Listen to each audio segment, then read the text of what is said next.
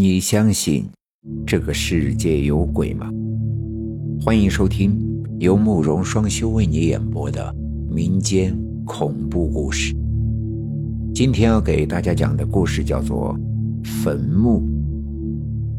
这个故事发生在河南省安阳，就在一一年前后。当时我和发小李刚刚刚辍学，在县城的一家饭店工作。那天晚上下了班，已经是九点多。我们和几个同事在饭店聚餐，喝了挺多酒。散场时已经是十二点多。走了，大伟，明儿见。好嘞。酒足饭饱，我俩一边往家里赶，一边扯闲天聊最近饭店新来的服务员。哎，刚子，昨天刚来的那个服务员见了没？见了，挺不错嘞。信不信？三天拿下？吹牛吧你就！我们家住在县城边上的一个村平时都是步行回村里，也就不到半个小时的路程。出了县城之后，我俩醉醺醺的沿着马路朝村里赶去。哎呦，不行了，有点上头。那天晚上李超喝了可不少，这不出门风一吹。那股白酒劲立马就上来了。快去，找地方吐会儿，我也撒泡尿去。因为我正好也憋着泡尿，就扶着李超进了路边的丛林里，让他也抠抠嗓子吐出来，免得一会儿吐在马路上。这不，一下马路，李超就再也忍不住了，只觉得胃里一阵翻涌，顺手找了块石头扶着，就开始狂吐不止。超啊，你这不行啊！喝了这点酒就吐成这样。看着这家伙吐成这样，在一旁撒尿的我开始忍不住的调侃了起来：“别告诉我，你小子道都走不了了。”没，舒坦多了。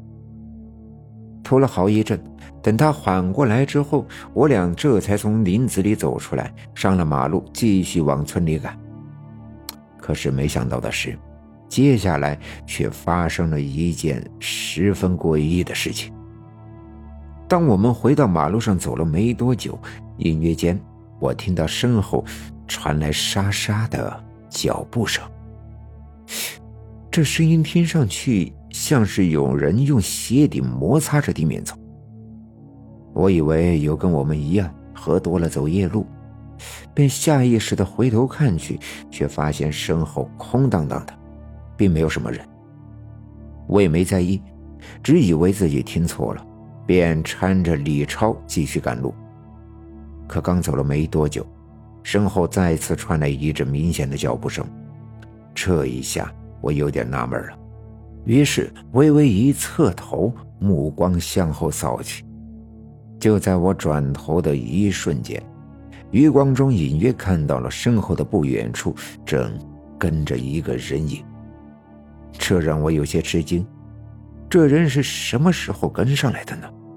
于是我忙着转过了身，可是当我回过身，却发现那个人影不见了。这诡异的一幕着实把我吓了一跳，我下意识地揉了揉眼睛，眼前真的没人。这下我缓过神来了，觉得自己肯定是喝了酒看错了。于是也没有声张，更没有在意。可是，当我转过身体，刚刚往前走了没几步，突然间，我觉得自己的脊背一寒，总感觉身后有个人在死死的盯着我们。那种被人注视的感觉特别的真实，那目光好像要在我们的身上射出个洞似的，冷汗更是瞬间就冒了出来。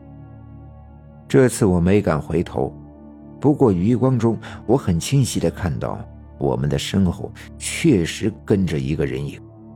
也不知道是不是我想歪了，总感觉身后有一阵诡异的凉风吹来，而那凉风好像就是从那人的身上发出的。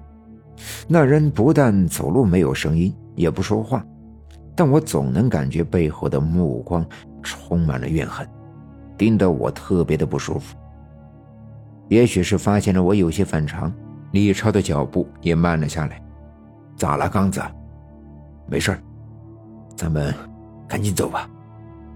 可此时，我哪还敢跟他说些什么，只好摇了摇头，催促他赶紧赶路。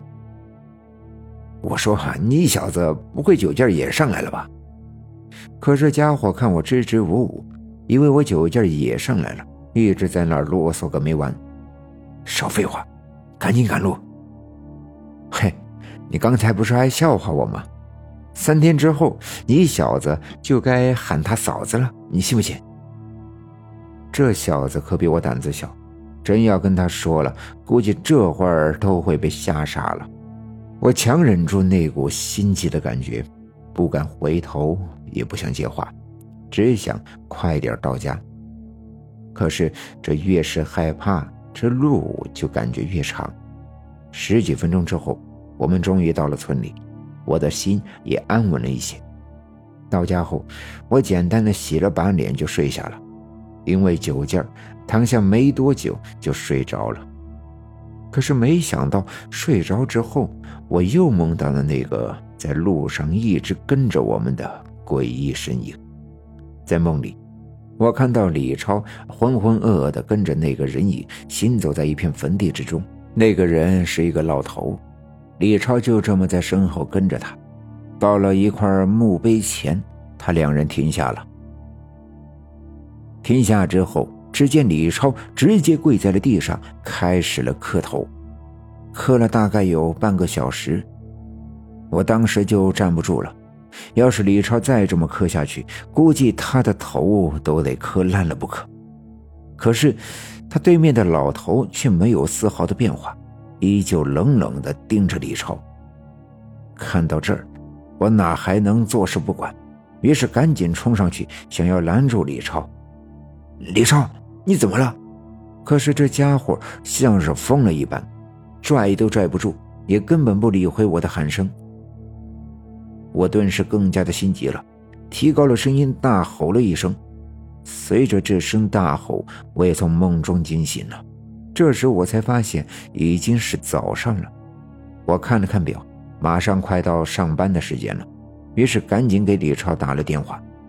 可不想，我打了好几个电话，一直都没人接。估计那家伙的酒劲还没过。没办法，我只好先起床去上班。到了饭点，再替他跟经理请个假。出了家门，我一路小跑，很快上了大马路。可就在经过昨晚李超吐了的地方时，我无意间看到那里的草丛中似乎躺着一个人。瞬间，一股不好的预感在我的心头升起，于是我忙着朝着那边走了过去。当我走近之后，我发现躺在草丛里的竟然是李超。不过此时的他早已经昏厥了过去。奇怪的是，李超虽然躺在地上，却依旧保持着跪伏在地的姿势。不仅如此，他的额头上还有着一大块磕碰的伤口，鲜血混着泥土，别提有多触目惊心了。李超，快快醒醒！反应过来之后，我忙着扶起他。好在他的身上没有别的伤口，只是昏迷不醒。就在这时，我突然间注意到，旁边竟然耸立着一座墓碑。而墓碑上还留着一滩早已经风干的呕吐物，看样子好像正是昨晚李超吐在上面的。可当我再看到墓碑上那张遗照时，顿时就吓傻了，因为那照片上的人正是昨晚我梦中的那个老人。再看四周，除了这座墓碑外，还有着几处坟包，我心中一凉。这里分明就是一片坟地。这下我哪里还不明白是怎么回事？好在是白天，也没有那么害怕。我稳了稳情绪，赶紧打了幺二零，将李超送到了医院。好在李超也并没有什么大碍，只是失血过多，还有点脑震荡。等他醒过来，我本想问问他昨天晚上到底发生了什么事，他怎么会躺在那片坟地？可没想到这家伙支支吾吾的，根本说不清，也想不起来到底是怎么回事。虽然他迷糊，但是我的心里却跟明镜似的。他爸妈赶来后，我便说了昨晚的一切。李超的父母也是行动派，买了点香烛水果，就去那座墓碑前祭拜了一番。而从那之后，我俩也再也没有很晚走过那条路了。